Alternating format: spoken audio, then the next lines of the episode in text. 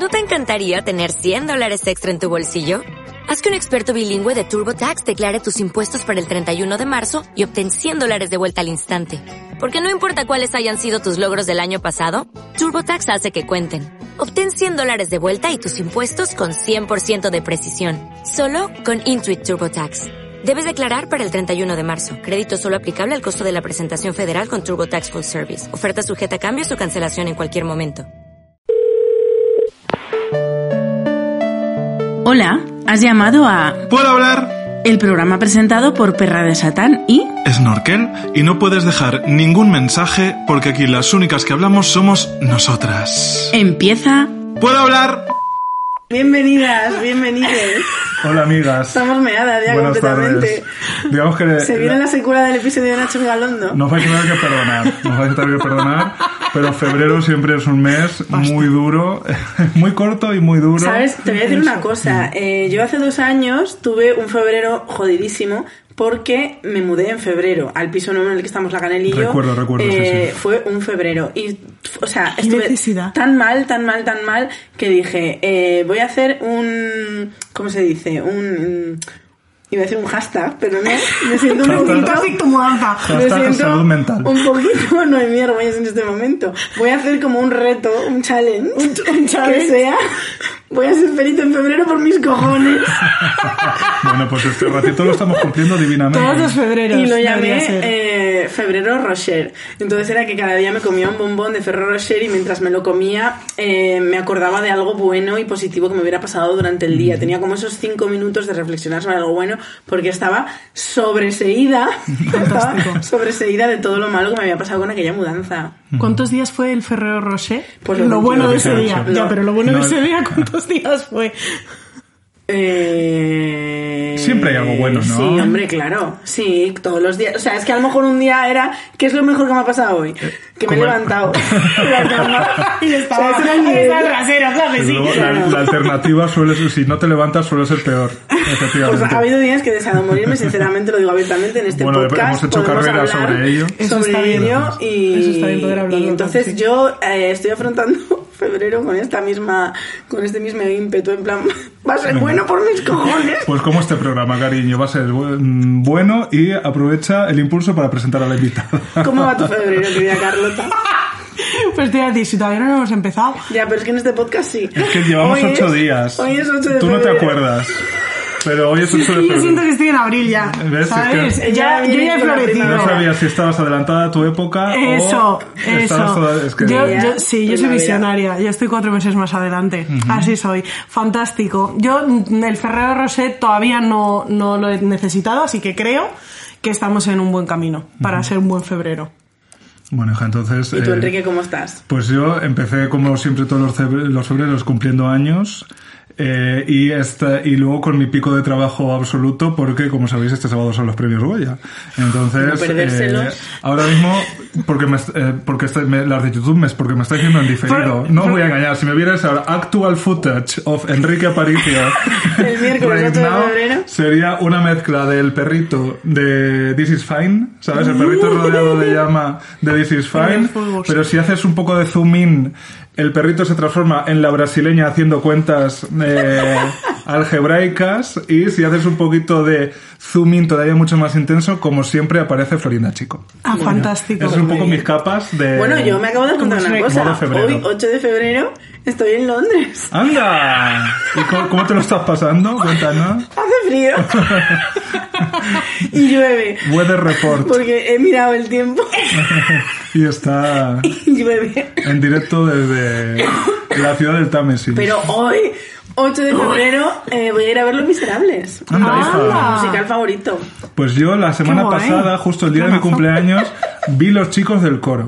¡Anda! Aquí en la latina. Pero se me ha olvidado si me gustó o no. No lo estábamos ya. Comentando claro, antes sí. fuera de micro que Dios te dio a elegir ser bella o Claro, tener yo, memoria. a mí me Claro. dijo, me dijo Dios, tú prefieres eh, belleza y memoria. Y chicas, que no me acuerdo qué, ¿Qué le contestaste? qué re- respondí. Entonces, pues. Pues ¿qué claro, tampoco te acuerdas chicos del coro. ¿Algún musical que no hayas visto recientemente?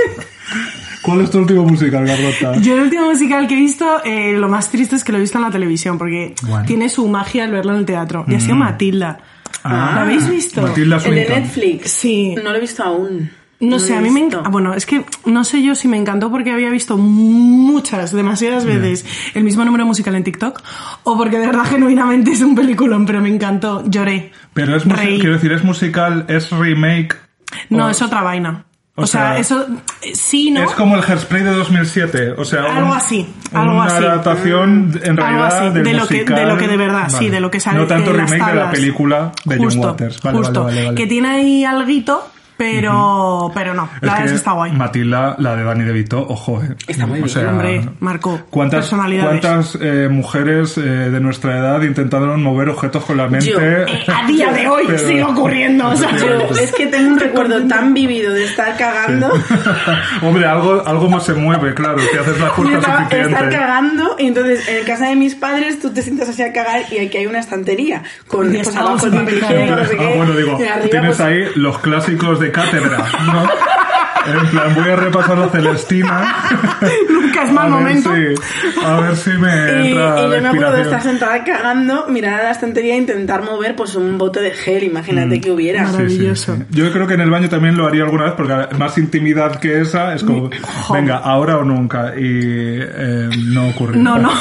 Yo estaba convencida que iba a decir que sí. Que iba a decir, no, yo recuerdo claramente la vez que lo hice. Y chica, y el día que me salió, pues qué bien, como, si, como si nada, ¿no? Como Como- nada, sí, sí, Ah, yo, pues, yo con tu padre y bueno, tres meses, tres meses o así, pero luego ya todo perfecto. Nada, hija, nada. Aunque a lo mejor no lo recuerdas, pero tú antes eras estreñida y a partir de entonces dejaste de serlo porque moviste tu caca. Como viste tú. Mm, puntos de vista. De hecho, en inglés no se dice eh, algo de movimientos intestinales, ¿no? Eh.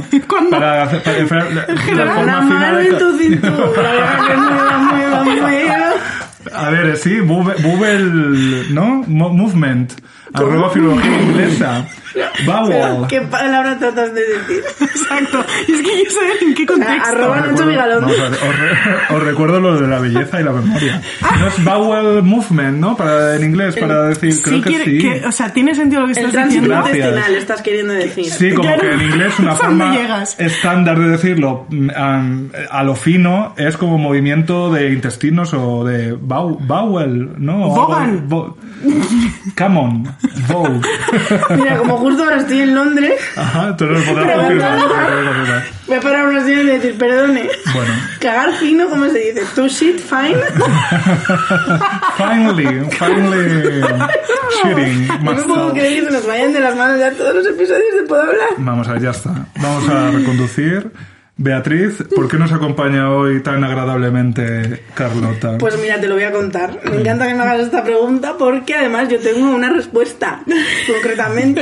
Y No la respuesta no es la siguiente. para todo lo o sea. Carlota y yo nos conocemos desde hace varios años. Yes. Que coincidimos en Will Oversize y coincidimos también en una famosa Gordicon, eh, que es un evento que creó historia, muy criticado por Soy una pringada. ¿Ah, sí? Probablemente Soy una pringada se llamaría Anahu Cosas. Sí. Eh, que nos reunimos, nos reuníamos todas las gordas en una casa para pasar un fin de semana juntas y era pues como, no sé, Una fantasía. experiencia Sí. mm, mística, por Sí, qué no decirlo. gordística. Sí. Gordística. Ajá. Entonces yo la conocí a ella ahí y luego pasaron los tiempos, yo dejé Will Oversize y entonces pues yo ahí como que perdí el contacto, el contacto, contacto. Y un día de repente pues probablemente estaba yo cagando. es que es una cosa que hago mucho. Me alegro. Me alegro. Y, y de repente, de esto que tú estás mirando en Instagram y te sale algo, eh, pues al- alguien en Stories compartiría un vídeo y me encuentro aquí a Carlota, a quien yo conocía, ¿por qué no decirlo por otro nombre? Y claro, yo me quedo como, perdón, que ahora nos lo cuentas porque es una historia muy bonita. Por un death name. Eh, sí, sí, Algo así. sí. Y, y, eh, un vídeo en el que dice una expresión también muy bonita que era como a tomar por Ah, cleta la biciculo. Y cuenta en ese vídeo que me he rapado viva. Y yo, claro, yo de repente digo, pero si a esta chica la conozco o no la conozco porque se llamaba Carlota, pero es, no es, no es. Y claro, ya vi la gente que teníamos en común, no sé qué. Y digo, ay, por favor, no me me había olvidado por completo cómo va a ser eso. Por favor, si era una mujer maravillosa, no sé qué. Entonces ya ahí retomamos el contacto y ya me puse al día de la historia de tu vida, que No, tampoco bueno. la voy a contar yo porque para eso hemos traído al, programa pues, bueno, al, al programa. se han, dado, podrías, se han dado casos de que hemos traído a gente y hemos contado nosotros lo que queríamos que dijeran ellos pero- y no han hablado nada.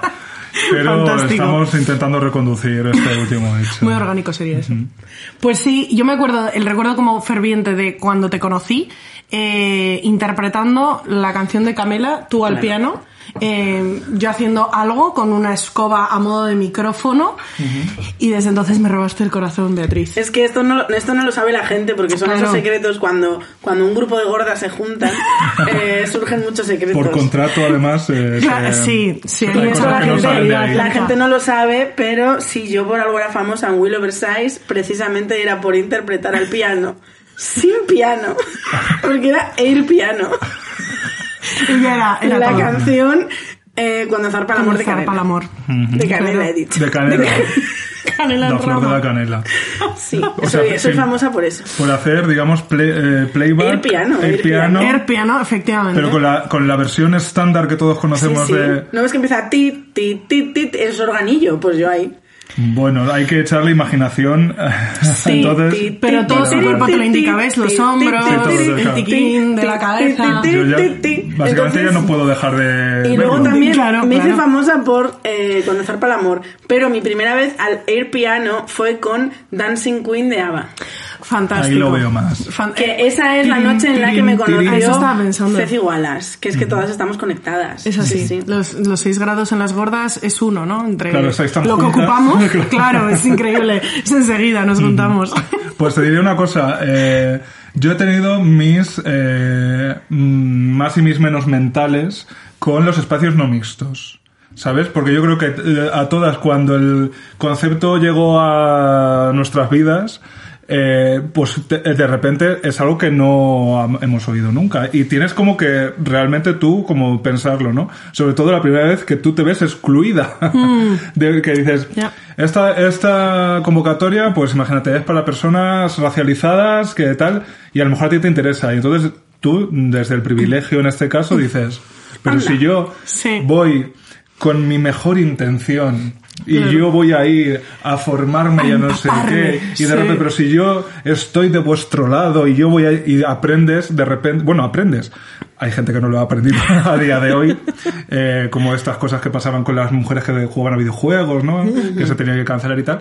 Eh, entonces, de repente entiendes que dices, pues, eh, a lo mejor esas personas, mm, como sea, pues es que quieren hablar de sus cosas y quieren hablar de sus cosas. Tranquila. En esta ocasión, en esta ocasión, esas, durante esas dos horas, quieren hablar de sus cosas entre ellas y a lo mejor luego yo tengo otra ocasión de ir a otra charla o a lo que sea, pero a lo mejor yo no tengo que estar ni tengo por qué estar y eh, ellas lo pueden gestionar de esta manera y eh, o sea, como que yo recuerdo tener que hacer, sí, como el- un poco de clic mental de decir, vale, vale, vale.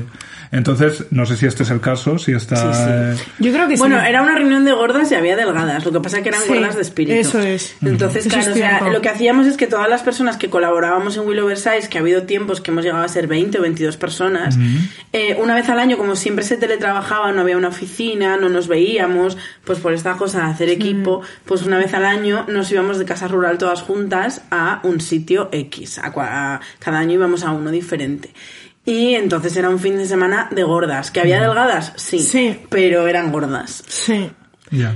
Sí, para mí, o sea, jo, igual es que incluso esos espacios necesitan primero que los aprendan la gente que ni siquiera es consciente de cómo le afecta lo que hace que se excluya a otros, ¿no? O sea, es que incluso ser gorda a veces hay que aprenderlo, ¿no? Hombre, sí, que sí, sí. a decirlo como abiertamente y con eso eh, se puede como extrapolar a cualquier cosa. Entonces a veces como que requieres de, de ese espacio solo por porque personas como tú podáis decir la palabra tranquilamente, la que sea, y te sientas como tan agústico, ¿no? No, y sobre, para mí el cambio fundamental es eh, estar en un sitio donde no hay que ser pedagógicos. Claro, eh, O sea, cierto, donde, cierto. donde puedes No hablar de tu experiencia.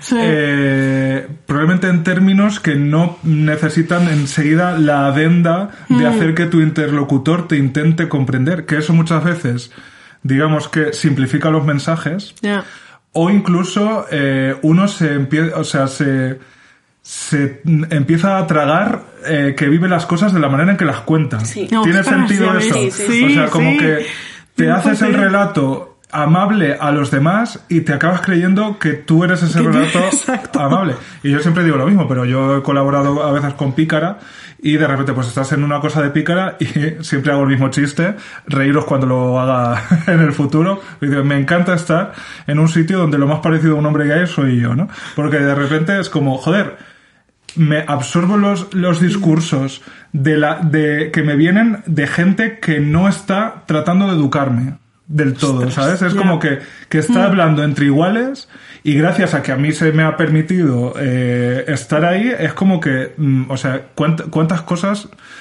qué, qué profundidad en las Sí, cosas. sí, el, san- el salto es enorme. ¿no? Enorme, enorme, Ya. enorme. Sí, Entonces sí, supongo sí. que esto podía pasar también en este, en este simpático evento. O sea, yo me acuerdo de la primera Gordicón que yo, como señora vieja, tuve el honor de asistir a la primera Gordicón. Eh, yo además iba, yo llevaba muy poquito colaborando en Will Oversize eh, y era la primera vez que eh, y yo vivía en Salamanca, entonces las que vivían en Madrid a veces hacían quedadas y tal. Pero yo no conocía a nadie en persona y iba a ser la primera vez que me enfrentase, digamos, a todas las gordas eh, juntas.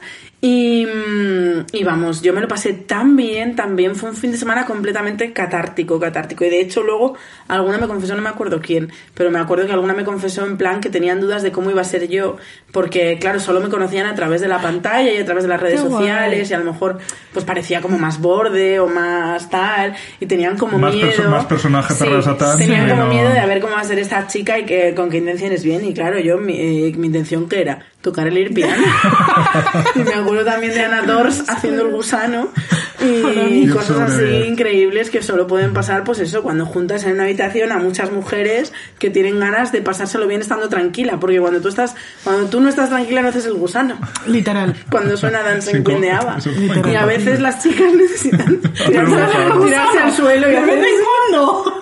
Bueno, Heidi Klum lo llevó hasta sus últimas consecuencias. lombriz. Pues es que sí, a buenísimo. veces la chica necesita ser una lombriz. Bueno, entonces os conocéis de eso, Eso. pero Carlota, eh, tú no has venido en calidad de gorda solo. No, yo es que, claro, yo soy una Aunque- artista multidisciplinar. gorda y claro, algo más. Obviamente, La siempre. gordura es la Quiero decir, eh, al contrario que la, que la puerta pequeña del Imaginarium, aquí ser gorda te facilita llegar a poder hablar. Quiero decir, siempre suma puntos. ¿sabes? Maravilloso, por, Es como- por fin, ¿sabes? claro, algo por en lo fin, que te una ventaja. te. Pues, eh, pues es que como decía Bea, eh, yo tengo una vida un poco Hannah Montana, te diría. Entonces Que eso también es un plus en Puedo Hablar. ese- ¿Cómo no? ¿Cómo no? tener versatilidades. Yo no fui tan valiente de ponerme un nombre como perra de Satán, ¿no?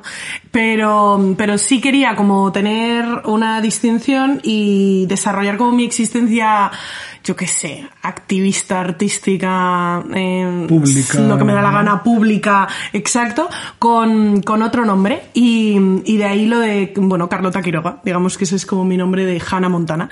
Y, mm, y efectivamente una de las cosas que, o sea, empecé como dándome cuenta de que era gorda, eh, parece absurdo, pero creo que todos nos damos cuenta en un momento de nuestras Hombre. vidas que somos gordas, y porque te das cuenta tú sola, y luego me di cuenta de que era calva, que me estaba quedando calva, ¿no? Y efectivamente me habla de un vídeo en el que después de muchísimo tiempo, estarle dando vueltas locamente a qué hacía como para convivir mejor con mi alopecia, porque lo que yo tengo es una alopecia androgenética, que es básicamente la misma que afecta a los hombres. Em, ¿Qué podía hacer para dejar de existir como tan rayada, tan agobiada, tan centrada en lo que me devolvía el espejo. O sea, al final mi camino con mis kilos, aparte de que tenía referentes, de repente había comunidad, de repente es algo que poquito, pero se ve un poquito más. Y em, había, estaba la ropa, experimentaba con ella, eh, había cambiado un poco mi modelo de, de existir con ello, pero con mi calva, pues no había nada en el horizonte que me dijera, ah, pues genial, si haces esto, de repente pues aceptas la curvatura de tu cuerpo, pues aceptas el hueco de tu cabeza, ¿no? Y después de darle muchísimas vueltas dije, es que estoy cansada y necesitaba como liberarme. Me costó muchísimo, fui a una tienda de pelucas la, semana que, que me rapé, fue, o sea, a pesar de que llevaba pensando siglos en hacerlo, eh, fue una cosa del momento, de ya está, voy a coger la maquinilla a las 11 de la noche y me voy a trasquilar. Pero fui a una tienda de pelucas, me miré con pelucas, lloré, me emocioné, hay vídeos ya ahí feliz de la vida. Pero es que había una cosa de traición a mí misma, a mí particularmente, me imagino que hay otra gente que se encuentra de repente con la peluca y feliz de la vida, ¿no? Pero en mi caso, eh, no, no estaba respondiendo a lo que me había llevado a ese punto. Estaba como viéndome a mí en plan, ah, qué guay, ahora tengo pelo. Eh, pero en realidad yo ya tenía pelo. Era una cuestión de, no, es que no es esta la vaina que yo quiero aquí aclarar con mi existencia. Y, y entonces salí de ahí rayada, salí de ahí también enfurecida porque la tienda solo había pelucas para mujeres. Eh, Es que estos debates que estoy teniendo internos y externamente sobre si me rapo o no, más allá de que haya hombres que vivan esa inseguridad o personas que vivan esa inseguridad, como que las que presentamos un cuerpo femenino se, pronuncia muchísimo más. Y eso me tocó las narices todavía más. Entonces como que entendí algo en mí que, que, que- que- que terminó por, por maquinilla en mano. mm, Adiós a mi, a mi poco y escaso y finísimo pelo. Y, y aquí estoy ahora, que parezco una bolita de billar, pero es cierto que no puedo estar más feliz. O sea, me siento como súper reconocida eh, más allá de la estética, que hay algunas personas que me lo dicen como, joder, pues de repente es como si hubieras dejado salir a tu verdadero ser, ¿no? Pues me siento como muy reconocida porque, porque raras veces yo creo que nos pasa esto, la decisión ha sido tan coherente con la necesidad, ¿no? Y me siento muy privilegiada por estar en ese punto. Decir, ostras, qué guapo haber decidido algo que era exactamente lo que necesitaba y lo que me está aportando, Y que ¿sabes? lo notas, o sea, casi, eh, en el cuerpo, ¿verdad? Exacto, exacto. Sí. Entonces, eh, yo le contaba a Bea hace unas semanas que estuvimos en un taller que, que hizo ella una parte súper chula, o sea, tanto que, que se le ha ido contando a la gente, eh, sobre describirnos. Y, y me acuerdo que ahí fue cuando le Que este conté... es otro secretillo para la audiencia. Imparto, imparto talleres. Hombre, también, ahora también disponible en, en formato TED Talk, en lo episodios. que nos faltaba. Y me acuerdo que hablabas eso de la descripción, cómo nos escribíamos, y tuvimos esta pequeña conversación sobre los nombres. Y claro, yo ahora no me imagino a mi Hannah Montana, a mi Carlota Quiroga, sin ser calva. Y de alguna forma estoy viviendo una especie de, como de división de mi existencia, de mi personalidad, de, como de mi persona, como personaje, ¿no? Y la otra parte que se llama Natalia, eh, es como que tiene todavía pelo y tiene otro, otro recorrido y tiene otras historias. Y hasta ahora no lo había visto. Esa división, de alguna forma, yo sentía que, que la una había transmitido todo a la otra. Pero, pero no es del todo cierto. Y entonces tengo ahí esa, como esa dualidad, eh, interesante, entretenida, la verdad. y, y diría que en terapia, incluso en terapia, me, me está sirviendo. O sea, siento que Carlota ya nació habiendo pasado por terapia sin saberlo ella. Y Natalia es la que está yendo a terapia, ¿no? Y está resolviendo pues todo lo que tiene que ver con esa parte, En ¿no? realidad es una cosa muy travesti. O sea, lo que sí, estás sí, sí. diciendo. O sea, es sí, como sí, es verdad. la personalidad drag es la que es como la versión sin miedo, sin Ostras, prejuicios, guapo, y es sin verdad, es tal, verdad. pero claro, lo acotas al escenario, a las redes sociales, a tal, porque Sí. es donde crees que puedes hacerlo y esto lo dice siempre la RuPaul la pelona. Eh, RuPaul, eh, la del fracking, dice que, eh, o sea, coge la confianza que te da el drag Claro. y aplícalo a lo demás. Qué o sea, guay, es lo que tú que además, todas las que hemos pasado, ¿no?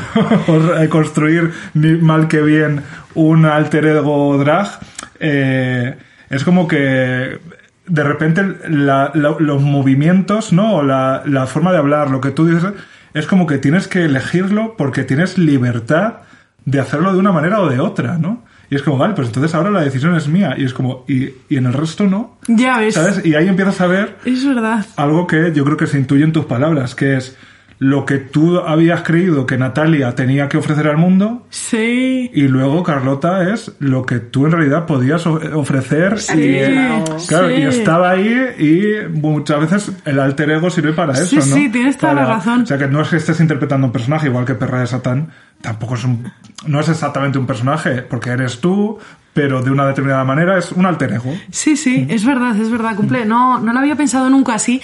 Eh, ha sido como algo que al principio nació como para taparme, ¿no? Como exacto, como bueno, de aquí para afuera es lo que voy a mostrar.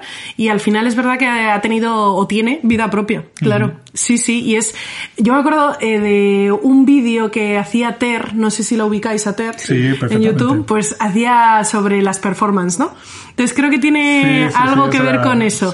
Eh, que luego está muy denostado el término performance, pero, pero es verdad, hay una parte ahí de. Es una verdad, eh, como en, en un contexto, digamos, ¿no? Es una verdad contada con los mecanismos del artificio. Eso O sea, es, eso es, una especie de ficción narrativa de repente, algo ¿no? sí, sí, sí. sí, sí, sí, es verdad. Sí, justo. Entonces, eh, digamos que tu alopecia es eh, pues el tema o uno de los temas Sí, centrales de, sí. de este recorrido con. Carlota. Entonces, em, yo quiero saber un poco cuál es tu historia en la biografía de, pues bueno, tu relación, no sé si diagnóstico se puede decir Sí, con... sí, sí, yo diría que, que efectivamente es un diagnóstico. Pues yo eh, me descubren la alopecia cuando tengo 14 años y ahora tengo 30. O sea, llevo conviviendo con ella bastante tiempo. Y las primeras veces que hablan de mi alopecia, o sea, además es que mis padres me llevaron asustados de que perdía pelo, pero no tenían ni idea ni se hacían una idea de qué podía ser. Me acuerdo de ir a millones de médicos, o sea, mm, pero literal, y gente entrando en la sala a observarme. Y cuando me lo diagnostican es el fin del mundo, o sea, la forma en la que me lo trasladan, la forma en la que me lo cuentan, te vas a quedar sin pelo, no hay forma de revertirlo, no existe nada, y me empiezan a medicar desde el segundo uno. Eh, que parece, joder, dices, eh, al final era una revolución hormonal con patas, como lo hemos sido todos a esa edad. Y quizá lo último que hubiera necesitado era que me hormonasen más, ¿no? Yo empecé a tomar la píldora anticonceptiva con 14 años, muy lejos de tener cualquier tipo de relación. Y desde entonces mi vida como que giró en torno a, a lo que podía ocurrir con mi cabeza. A cuándo iba a despejarse, en qué velocidad, en qué ritmo, pero al mismo tiempo nadie pasaba por eso, nadie lo hablaba abiertamente. Ves todas mis fotos durante la adolescencia y en todas ellas, durante mi etapa final de, de lo que es el instituto, llevaba una diadema, pero de este grosor, así, que me tapaba lo que fuera. Menos mal que eran los 2000, sí. Exacto, que por lo menos podía aparentar que iba a la moda. Sí. Pero claro, es que cuando te das cuenta de que no había un minuto de mi vida que yo pudiera salir sin ella, y dices, vale, igual se te está yendo de las manos la moda. Mm. Y, mm, y viví de, de tratamiento en tratamiento siempre asumiendo que, que iba, que iba un día a terminar, ¿no? Eh, quedándome absolutamente calva. Y nunca pude hablarlo con nadie. Que eso es Mm. una de las cosas que, que yo creo que más daño hacen, ¿no? A cualquier Sin cosa que, que te Y, descubren. esa, y en esa. Claro, y en esa edad, efectivamente, esa, esa falta de, joder, de expresión, eh, yo creo que eso es lo que más daño o más daño ha acarreado durante los años. Sí, yo diría que sí. Y mm, después de muchísimo tiempo, eh, hubo un día, hace pues aproximadamente, te diré yo, pues como seis años, una cosa así, más o menos cinco o seis años, que, que dejé, dejé de tratarme. O sea, ya estaba cansada. Cansadísima, de todos los días obsesionada, sí, como cinco años, obsesionada con una cosa que se llama el minoxidil, que es un liquidito que te echas, que se echa muchísima gente, independientemente de la alopecia además, Em, que es un líquido, pues unas vitaminas, pues era la píldora, pues era, no, ahora prueba estas ampollas, no, pues nutrete, usa este champú, y me harté, o sea, ya no podía más. Le puse, le puse punto y final. Y es cierto que con mis más y mis menos mi pelo siguió existiendo y siguió su curso.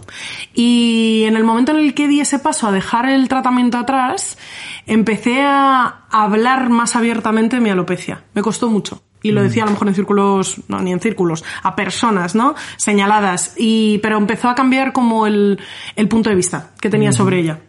Y empecé a hablar de cosas como convivir con ella, en vez de padecerla, que es muchas veces el término que utilizamos, ¿no? Con, con esto y con otros muchísimos trastornos de, como de la biología normal, común, que deberíamos tener los seres humanos, ¿no? Y eso hizo que cambiara radicalmente mi punto de vista y la tratase con más mimo. ¿No? En plan, bueno, pues ya está, pues chicas, es como quien tiene pecas o quien tiene debilidad en las uñas. Te quiero decir que no tenía un impacto más en mi salud, entonces empecé a, a quitarle un poco de protagonismo. Em, mis amigas, y lo he intentado como ver un poco el recorrido que he tenido yo de aceptación de, de mi realidad, mis amigas que me conocen de cuando era cría, pues eso, las que estuvieron en la adolescencia y así, ellas dicen que no recuerdan haber hablado, así que sí recuerdan de decir yo estoy a dieta, ¿no? No recuerdan haber hablado conmigo nunca sobre si me estaba o no quedando calva. Y eso me hizo darme cuenta de, joder, la falta que hacía, eh, pues mostrarlo y hablarlo con mucha más apertura. Y empecé a escribir en Will Oversize de eso. Y empecé a escribir sobre la alopecia. Y el primer artículo me costó la vida entera. Y le puse, le puse humor, que es como mi mecanismo de defensa, el presente en esta mesa creo también, para intentar digerirlo, ¿no? Pero me costó, Y menos mal que tenemos humor. ¿eh? y menos mal, efectivamente. Hay Aunque a veces, a veces hay que hacer también el ejercicio de, de hablar en serio y de explicar las cosas. sin- De todas formas, tengo que necesito poner un asterisco un- durante unos segundos porque a ti con 14 años te dieron hormonas mm, Ah, a full. sí. Lo digo porque en el caso de las adolescencias trans eh, ponemos el grito en el cielo cuando se dice que si a partir de qué año, que no año, y hay muchísimas otras, mm, digamos, ¿Adolescencias? o adolescencias No, o hechos o- patológicos de no sé qué, que, Mm. Que ya no hay ningún problema, claro, porque reafirman lo que les, lo que el, el Estado y el tal ven en ti, entonces eso, cariño, no hay problema ninguno. Yo también recuerdo el caso, que además ella lo pasó bastante mal, de una de mis mejores amigas del cole, que yo creo que también fueron 14 años, que era una persona con mucho acné, Mm. y entonces le dieron la píldora y el famoso Rakután ese. Claro. Y eso igual, es estar Son hormonada hormonas, desde, son desde hormonas. los Es 13 literal. O años. sea, pequeño paréntesis, pero es que... No, no, y tienes toda la razón. Con este tema hay que hacer todavía mucho ejercicio de a ver qué, a ver qué estamos, qué estamos haciendo. y, ¿Qué decimos, no? también Así a la conozco- ligera. Sí. También conozco el caso de una chica que necesitaba, o sea, de estas personas que se quedan como muy bajitas Hormona de y crecimiento, claro, también un tratamiento para que ah, terminen de dar el estirón y no sé qué, o sea, Mm. que conozco millones de casos de personas que con 12 años han sido hormonadas y no ha es, supuesto ningún no, problema. vamos. Es más, ha supuesto más lo que tú dices, que el médico sin consultar contigo y sin hablarte de las Claro. consecuencias directamente te diga, te tienes que tomar Eso. esto. Claro, es que esa es la cuestión, que no tenías ni idea de lo que repercute en tu cuerpo y tienes todo, vamos, me parece un asterisco brutal que poner, porque es así, o sea, en- hay ciertas cosas que te lo dan por defecto, sin haberse, no, um, sin tener una conversación y ahí de repente, mm, te- sí, sí, se, se quita como la relevancia que puede tener, joder, pues sí, sí. Entonces tú tienes alopecia andro Androgenética. genética, Sí. que dices Que- muy bien explicada que es pues la habitual en Eso es. Es la, muchas- es la habitual porque es la que se ve, pues creo que, es en la, creo que la incidencia es de la mitad de los hombres. Creo que es una barbaridad. Las De mujeres hecho, es menor. Yo fíjate que hay cosas que todavía eh, me eh, palpitan de ese hombre que, que pude ser, ¿no? O que a- la gente creyó y creyó en alguna vez que yo iba a podrías. ser, sorpresa. Eh, y muchas veces es, Dios mío, mm, me tocará. Ah, claro, claro. Es un poco cara o Sí, es cruz. que en los, en los y hombres es una cosa... es una, o sea, en los hombres yo he hablado, o sea, yo también tengo personas muy cercanas a mí, hombres calvos, y es un tema ya que cuando tienes 35 años lo hablas con toda la naturalidad del mundo y no Sí. Sé qué, pero eh, sí que hay una persona que se empezó a quedar calva también en el, en el instituto Sí. y siempre ha tenido ahí como un complejo Claro, brutal. sí. Entonces, si un hombre que ya como, entre comillas, se espera, Se de espera, él, se espera, sí. exacto. eh, puede llegar a ser traumático. eh, una mujer que es que de las mujeres ni siquiera se plantea la alopecia. No es una de las opción- no mujeres es una se opción. espera que tengan Claro, pelo, porque opción. además Claro. el pelo en las mujeres tiene un significado. Sí, sí, sí. Y entonces es eso lo que dice Enrique, es que no es una opción y si por desgracia o por fortuna o por lo que sea resulta que tienes alopecia, lo que tú dices, la, la grandísima mayoría de las mujeres eh, deciden mm, ir a por una peluca porque supongo claro. que es una, o sea, es, eh, eh, no es que sea una opción fácil para ti,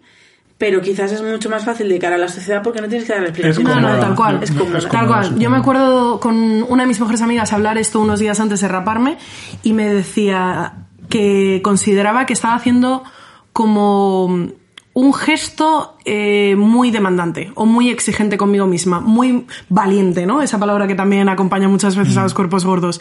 Porque decía, joder, para que tú tengas como cierta paz eh, mental respecto a la apariencia física que en algún momento de tu existencia puede que tengas, vas a hacer esto, o sea, vas a, a ponerte el mundo por montera, se dice, ¿no? Y, y ala, y que les arreen y yo me voy a presentar como me dé la gana.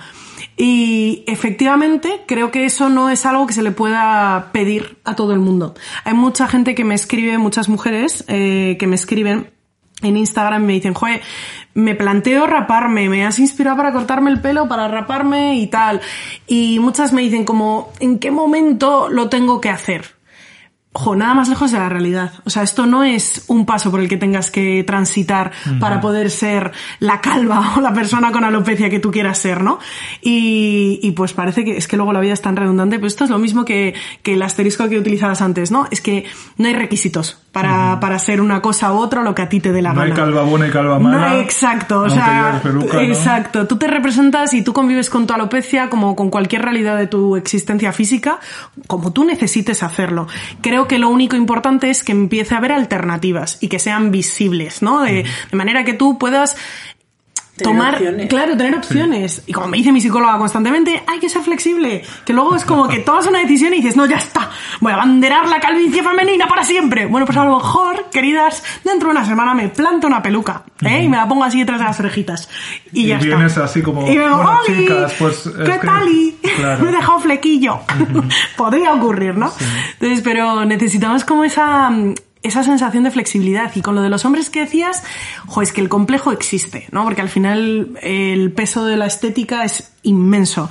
Pero claro, eh, está tan asociada a la sensualidad, la melena femenina. O sea, yo pensaba en, en, en el príncipe este, el Guillermo, ¿no? El de Inglaterra. Sí, sí. sí. Pues este hombre creo que hace un par de años o hace un año le pusieron como título el hombre más sexy de la Tierra. No es, no es que disienta bastante, pero el hombre está calvo. Bruce Willis, ese sí que podría ser el hombre más sexy de la Tierra y está calvo. Es que ni de coña a nadie se le ocurre designar a una mujer la más sexy de la- del mundo eh, estando calva. Ni de coña. Mm, eh, A veces es como que, fíjate, esta actriz que se ha cortado el pelo para no sé quién y qué bien le queda y qué rollazo y tal. Y- Pero sí, pero Sí, como... Pero qué exótica, como- claro, que como, que- como anécdota o no, como un momento y tal, pero porque estamos muy tranquilos porque sabemos que le va a volver a crecer Exacto. luego una larga melena, ¿no? Qué juguetona, pero que ¿Cómo se llamaba la actriz de Demi Moore? Era, ¿no? Demi Que se Moore. rapó para una película Sí. y bueno, pues La ocupó sus portadas. Y de Demi Moore, pues sí que se podía decir que sexy está, pero porque todo el mundo dábamos por hecho que su pelo volvería a crecer, De hecho. todo volvería a la normalidad y esta era la etapa de Demi Moore. Sobre, sobre esa peli era el famoso chiste de Chris Rock. Sí, Que yo, efectivamente. eh, yo estaba deseando ahora preguntarte, ¿no? Estarás Maravilla. harta, pero el famoso chiste era dirigido a una mujer con alopecia. Sí. Eh, y yo creo que ya lo comenté en algún Puedo Hablar de entonces, que hace ya un año de esto, amigas, porque los días pasan muy lentos, pero los años pasan muy rápido. Eh, como diría mi de padre. repente como diría 85 mi años, padre. sí, sí, claro. Eh, que es, joder, lo podría haber hecho, o sea, podría haber hecho el mismo chiste, pero en positivo, y es que todo el mundo lo hubiera aplaudido, en plan, era eh, eh, Yeida, Yada, Yada, sí. Yeida, eh, Yada, eh, mm, por cierto, eh, que has eh, revelado que tienes alopecia, oye, cariño, estamos, um, gracias por el gesto, por visibilizar Sí. y tal, y oye, y si no te ofrecen más papeles, pues que hagan la Teniente O'Neill 2 y te lo den. Sí. Era el mismo chiste. Sí, pero una era- connotación totalmente diferente. Era, o sea, contrapuesto en Sí. la intención, ¿no? Y, Sí. eh, en fin. Sí, yo creo que, mm, eh, joder, es que ese momento, para mí, el humor físico eh, no creo que tenga que tener fin, o sea, no creo que de- vaya a cesar de existir. Estoy totalmente de acuerdo contigo que importa muchísimo cuál es la implicación que quieres darle, eh, por qué utilizas y cómo utilizas eh, aquello físico de lo que estás hablando. Y sobre todo creo que es algo que tiene que empezar eh, apropiando, apropiándose la persona que, que conviva con aquello que sea. Una vez que abra la puerta a esa persona y que realmente haya una especie de comicidad bastante habitual que está desterrando la parte que señala, la parte Sí. que ridiculiza, pues ahí podemos empezar a hablar de, de que hagas chistes o no sobre la calva de la gente, ¿no? Pero efectivamente creo que había como mucho contexto en el que se sabía perfectamente esta persona por la relación personal que tenía con, con Yada, eh, lo que significaba para ella y todo, pues la carga emocional que tenía para ella. Chico, pues no sé hasta qué punto eh, era, imprescindible. Sí, la verdad. No estamos en ese punto. Ojalá estuviéramos en ese punto. Ojalá, ojalá te pudieses burlar abiertamente de que está calva una mujer, como, como pues, pues por desgracia la gente se burla de, de quien está calvo siendo hombre. Pues supongo, ojalá. Ojalá ese fuera el problema. Pero no estamos ahí. Eh, entonces, no estamos siquiera ahí. Entonces, yo qué sé, podríamos dar unos cuantos pasos hacia atrás y, y hay tantas, tantas, tantas cosas sobre las que hacer humor.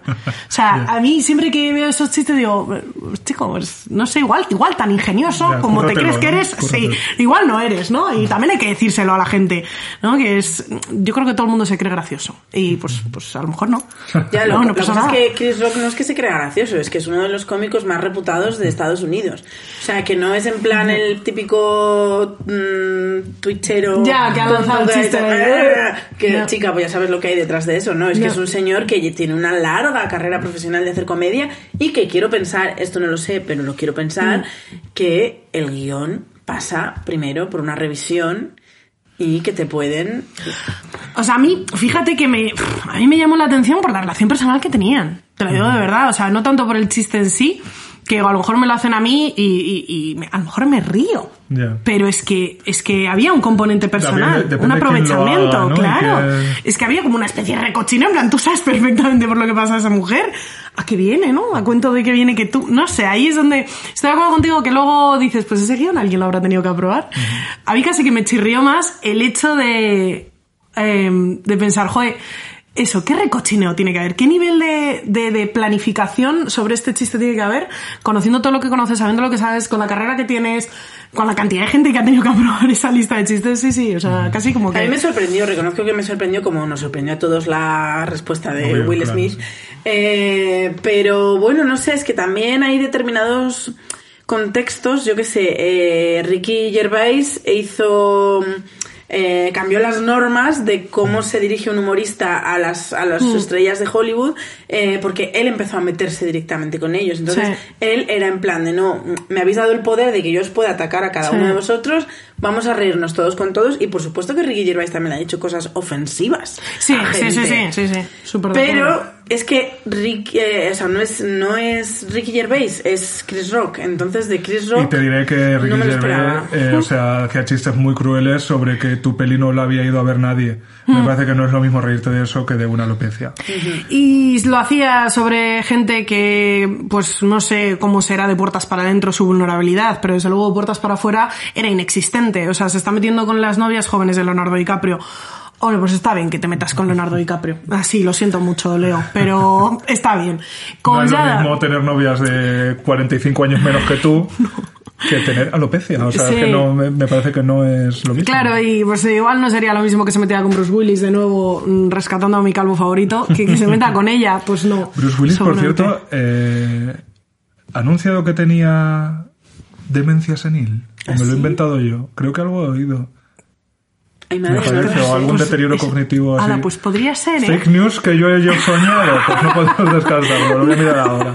Pero tengo antes otra pregunta, rumores. porque decías que, eh, que claro, que te dan ese diagnóstico de la alopecia, poco menos que como el drama No, de no, tu vida, ¿no? sí, sí. Que al final, quiero decir, eh, sácame de mi ignorancia, sino pero la alopecia es simplemente que, se te, que te quedas mm, calva y sí, quiero sí, decir, sí. no... En principio no tiene, no, no, no tiene por qué tener ningún otro tipo de O sea, que no, en afectación. realidad tu salud, digamos que no Esa- está no, en no está juego. comprometida, exacto, exacto. O sea, era literal la forma, una sentencia de muerte. O sea, te estaban metiendo en el corredor de la muerte en plan, bueno, pues ya está. Lo que pasa es que en vez de paredes tienes eh, calvas. Ok, gracias.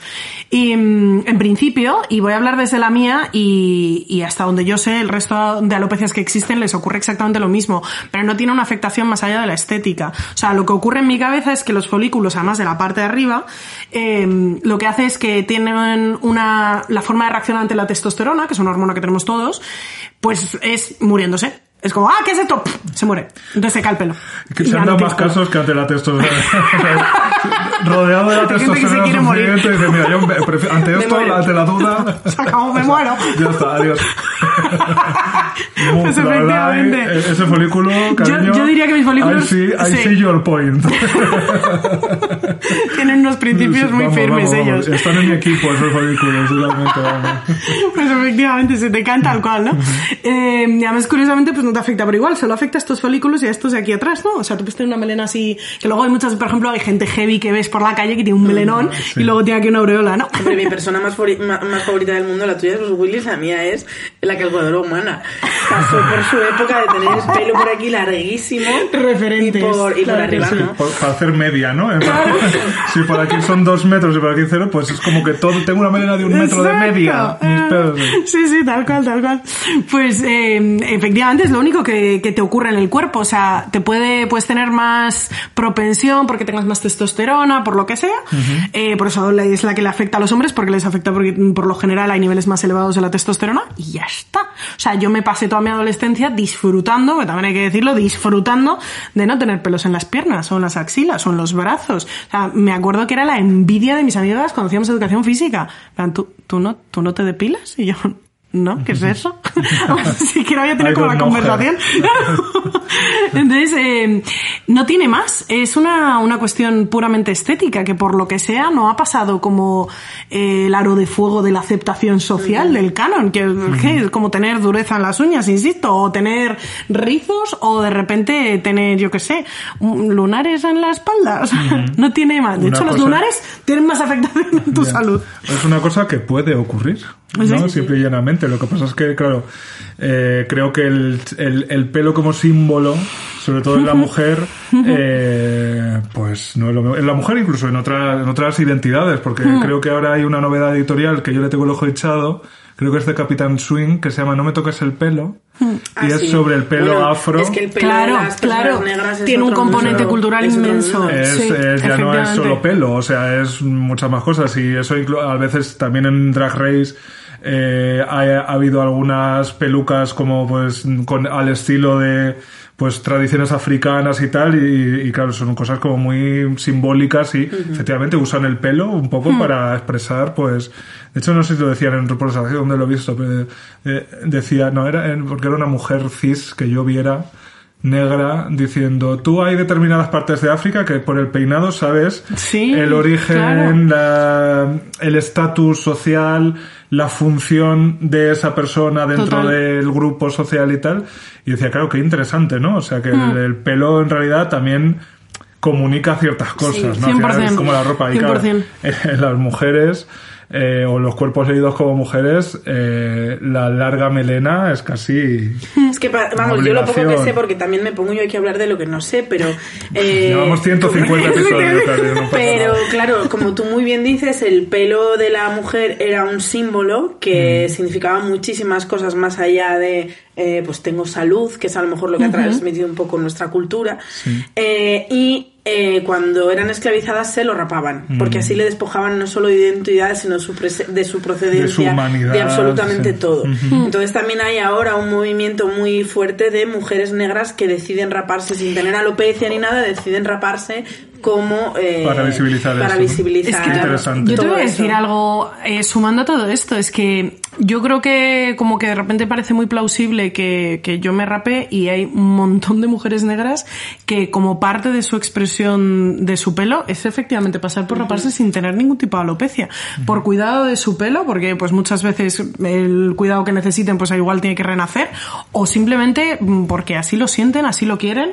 Eh, vamos, que en ese sentido, en el sentido del estar rapada siendo mujer, hay otras culturas que nos sacan muchísima ventaja a, a las personas blancas y poco se reconoce el, el impacto positivo. Es que, o sea, ahora lo que estamos hablando, digo, joder, pues es que es verdad que, que anda que no habré visto yo a mujeres negras eh, precisamente rapadas. Con el pelo súper Y no corto. o pelo súper, exacto, súper corto, no me ha llamado la atención, pero tampoco en positivo como para decir, ah, mira No qué guay, tengo un referencia para- referente. ya, claro. Y eso, joder, shame on me, ¿sabes? Y, y shame on en general la gente que no habíamos visto eso, También ¿no? te digo que hasta que no circulan esos discursos, Sí, eh, es nos pueden poner, yo que sé, podíamos ver a Grace Jones en su día, eh, que ha ido casi toda la vida rapadísima, pero vamos, yo diría que incluso cuchilla, o sea, Sí, casi sí, el sí. cráneo al aire, pero claro, era una figura, mm, a- uno- yo creo que uno no podía, ¿no? Como decir, pues mira, Me- yo a lo me voy mejor a- puedo- ahí, ¿no?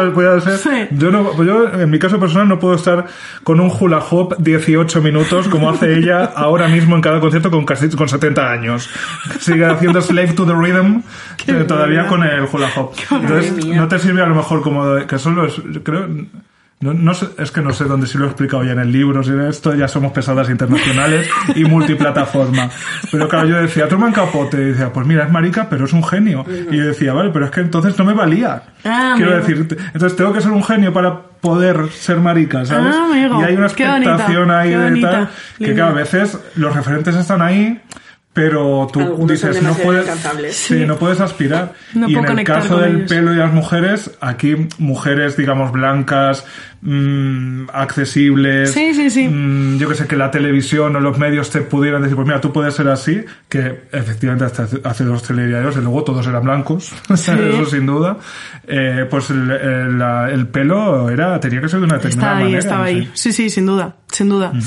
Es liberador. O sea, sin- es, al final es, es liberador ver un poco de, de sangre fresca, ¿no? Mm. Y luego, en cuanto a alopecia, claro, tú tienes esta andro... ¿Genética? Genética. Y luego está la alopecia que se te cae todo el pelo del cuerpo, ¿no? Sí, esa creo Que que, no se sé cómo denomina se- universal. Ajá. Y no sé, y aquí me va a disculpar quien la padezca o quien conviva con ella, mejor dicho, la areata, que creo que tiene otra Sí, forma es- de actuar, que, es como por zonas. Sí, Vale, efectivamente. sí. Y que esa puede ser un símbolo de... O sea, puede aparecer con el estrés y con la Sí, ansiedad. y con sí, sí, sí. Yo conozco... sí, Efectivamente. efectivamente, sí. Y luego también hay mujeres, eh, y digo mujeres porque son las que conozco, que también de puro nervio se arrancan el pelo, que creo que se dice tricotomía, Sí. trico algo. Sí. Tricotosis, una cosa así, que Yo también... he estado ahí. Has la ahí. verdad. Yo me he arrancado muchos pelos de la barba en mom- en momentos Fíjate, de estrés. de la porque, barba. Sí, porque están ahí, es como fácil. Y Sí. en momentos de estrés a mí me... me- otro Yo cuando era pequeña también, yo me arrancaba mucho las cejas. Ah, sí. Sí. Ostras. Pero vamos, me duró como dos años, porque luego yo no sé por qué, de manera natural dejé de hacerlo. O sea, no hubo un, un empeño de decir, eh, no, por favor, tal. Pero sí que hubo un par de años de estar en, el, en clase, y como en clase tienes que estar quieta, atender, pues estar atendiendo. Y claro, lo que dice. Enrique es que era súper fácil. Y luego, claro, eh, estabas como Paloma San Basilio en el 77, ¿no? O sea, con un rotring, así, un semicírculo y ya está. Sí, porque además me las arrancaba sin... Bueno, y de hecho, yo tampoco es que tenga yo una ceja muy poblada de manera natural, no sé. No eres eh, esta modelo que tiene aquí dos gatos acosta- Sí. acostados, ¿cómo es? No Esta, sé cómo esta se llama. famosa. Eh, Pero sí sé quién dices. No eres ella. Efectivamente no, soy yo. ¿Eres tú? Fíjate tú. Soy yo. Entonces, Carlota, eh, tienes un diagnóstico, te hormonan viva. eh, Efectivamente. pero me pregunto, todas esas cosas, claro, in- independientemente de, digamos, lo médico, Sí. eh, claro, me imagino que tú, eh, tu relación con tu propio pelo se vuelve... pues hay un, un toma y daca Sí, como sí. mm, Así como te nadie- odio, te claro. tal, me- te enfadas, te... Pues hay una primera etapa en la que lo ignoro por completo, ¿no? Es como si no, si no lo veo no está. Entonces No yo me existe. planto la diadema y digo, pues ya está, perfecto, nadie se da cuenta. Cuando sé que la gente sí que se da cuenta, cuando me miran o me miraban, así, ¿no? Ya. Primero a la frente y luego eh, les costaba como mantener la mirada en mis ojos. Ya, "Ay, ay, pues Tú igual sí que se nota. En vez de mis ojos están aquí arriba, tú tienes mis ojos están, aquí, abajo. Efectivamente. Y me acuerdo ese verano que fui a un campamento y de verdad que es que, eh, joe, la, la necesidad de creer eh, te convierte en ilusa, ¿no? De verdad yo creía que no se me notaba y siempre me, me, me imaginaba, me, me- me proyectaba en mi mente como una persona con, con el pelo, ¿no? Y con un pelo muy concreto. Me acuerdo que un chico que con el que además yo creía que era colega, lo oí detrás, mm, detrás de mí decir algo así como eh, menuda calva o vaya calva, o no sé, y sabía, evidentemente sabía que estaba hablando de mí. Había un montón de gente, pero sabía que estaba hablando de mí. Entonces, em, como eso tuve algún atisbo, tengo que decir que soy- fui de las personas que toreé bastante bien el acoso escolar para ser y presentarme como me presentaba, yo fui una adolescente gorda. Toreé bastante, pero sí que tuve esos pequeños de repente pinceladitas que no te dejaban eh, obviar ninguna realidad, ¿no? Y la de la calva mucho menos. Entonces es cierto que durante esa primera etapa era como, "Ay, ay, ya, ya, a mí no me pasa nada, nadie habla, nadie habla de esto, no hablo con mis amigas de esto, no hablo con mi familia de esto, no me pasa nada. Mi padre además se me acuerdo de decirme de manera repetitiva que él recuerda cómo en su juventud también se estaba quedando y mira ahora la melena que tengo y fue porque usé un champú, era la teletienda andante mi padre. Eh, eh, me Y se llevó. llama ahora y se, llevas un dos por uno, claro, claro. O sea, maravilloso. Y decía, mamá, te juro que estoy convencida de que no es lo mismo. No fue lo mismo, efectivamente. Y, y mucho tiempo después, cuando empiezo a notar que, eh, joder, el estrés que me supone el medicarme, el tomarme, el ponerme, el llevarme. Y los cambios de humor que noto ya cuando soy un poquito más mayor y soy más consciente de mis emociones, las reconozco mejor, digo, aquí hay unas variaciones un poco elevadas. Todo eso me hace darme cuenta de, ostras, sí que me estoy quedando calva. Vamos a dejar de ignorar esto porque es que encima mira todo lo que acarrea y lo que conlleva, ¿no? Y mm, ahí fue cuando empecé a andar ese camino de hacerme consciente y empecé retirando la medicación porque hacía que era mi diadema de ese momento, ¿no? El seguirme aferrando a eso, en plan, venga, va a crecer, va a crecer, va a crecer. Y digamos que he tenido como esas dos grandes etapas hasta que mm, diría que esta última, a lo mejor de estos últimos dos años, una cosa así, que ha sido un, ya está, o sea, me quemaba el culo. Eh, me quemaba. De esto tiene que irse. Yo me acuerdo, quizá uno de los impactos más grandes después de pues, estos insultos así sueltos o tal, fue las primeras veces que empecé a trabajar en una empresa y me subía al ascensor y me miraba en el espejo. Y ahí no había forma de negar quién me devolvía. Porque en el espejo de tu casa nos pasa a todos, nos vemos de una forma. Aprendes a mirarte. Nos vemos de una forma. Uf, es sí. otra cosa, es Sí, otra sí, vaina, es otra peli. Oye, chica, estás producidísima ahí. Llegas al ascensor de cualquier otro sitio y el primer pensamiento que me cruzó fue, pero ¿quién te va a tomar en serio con esa pinta? Y me acuerdo Mm. De... duro eso, ¿eh? Sí, de aferrarme a esa destrucción durante Mm. mucho tiempo. Y entonces hacer así, ¿no? Para intentar darle volumen. Eh, olvídate que ese día yo hubiera ido en metro, yo hubiese tenido calor, olvídate llevar gorros en invierno, porque claro, como no iba a ser profesional en la oficina estando calva, ¿no? Creo que tuvo que ver el, el encontrarme por primera vez con personas, son una serie de cosas que dije, ostras, es esta la persona que quiero presentar. Y me daba rabia no la apariencia que tenía y que necesariamente iba a presentar, sino tener que cuestionarme eso. ¿Es esta la persona que quiero presentar? Yo, pero, pero, pero si soy buena gente, ¿qué tendrá que ver mi físico? ¿Cómo me hace esto? Puedo hacer el trabajo igual de bien. Exacto. Pero... Pero, ¿qué? No. No, no, no, no, no. Y supongo que ahí fue quizá donde entramos en esa tercera etapa en la que ya empieza la medicación eso, a, a, ton- a tener un, un componente negativo para mí, ¿no? Y poco a poco eso ha ido evolucionando, aparece Carlota Quiroga, aparece la exposición a gente que convive con la misma realidad que yo y que por lo que sea no tiene la voz, la habilidad Las o está en el momento, sí, las la- ganas, la la, energía. energía, la paz mental, el motivo que sea, ¿no?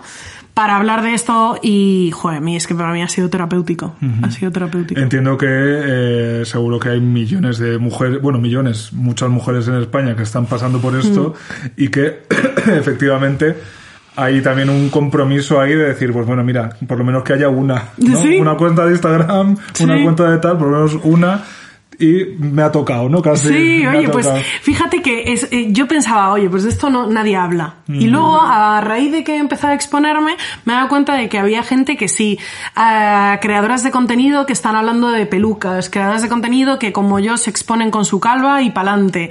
Eh, hay alguna asociación en España, hay un par de ellas que también están haciendo cositas. Y ahí te vas dando cuenta.